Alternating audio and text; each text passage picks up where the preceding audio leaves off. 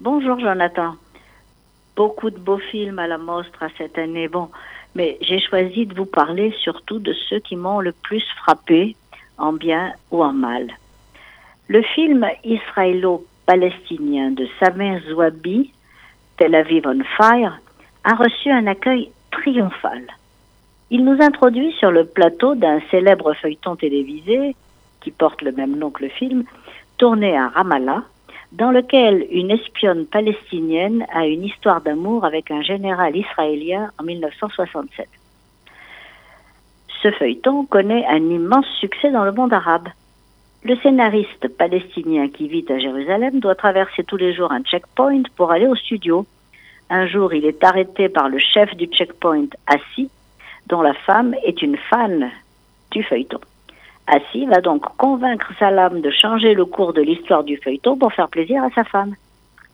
Vous voyez que ce film délectable joue sur tous les niveaux de la fiction avec un humour digne de Woody Allen. Et surtout, il montre que le comique est sans doute plus efficace et plus apte à aider le processus de paix que le discours de propagande pur et dur. Dommage qu'Amos Gitaï n'ait pas compris cela. Dans ces deux films présentés à la Mostra, Lettre à un ami de Gaza et Un tramway à Jérusalem, il se montre très sévère pour le gouvernement de son pays, qui considère selon lui que la culture est de la propagande. Il se moque des religieux, des militaires et de toutes les catégories sociales présentes dans ce tramway qui sert de décor au film.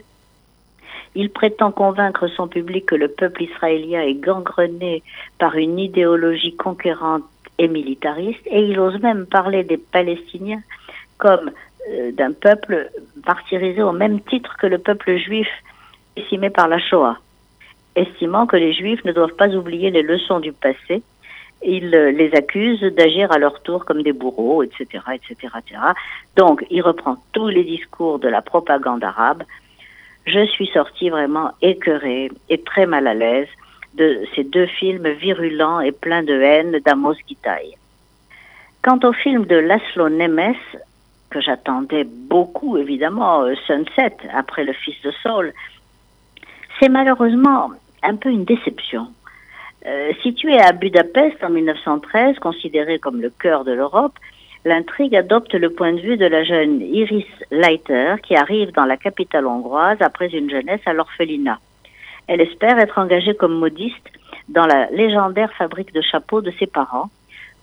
Elle se trouve confrontée aux lourds secrets de sa famille, mais plus elle cherche des réponses et plus elle ne découvre que d'autres secrets de plus en plus terribles, ceux d'une société perverse en pleine décomposition à la veille de la Première Guerre mondiale. On retrouve certes la façon de filmer magistrale de l'auteur du Fils de Saul avec sa prédilection pour l'immersion, l'obsession, les plans fixes, les grandes focales et le clair-obscur, mais l'intrigue complexe et répétitive plonge le spectateur dans une permanente perplexité. Donc peut-être à revoir ce film-là. Enfin, j'attends encore de grandes émotions et j'espère pouvoir vous en parler avant les fêtes. À bientôt.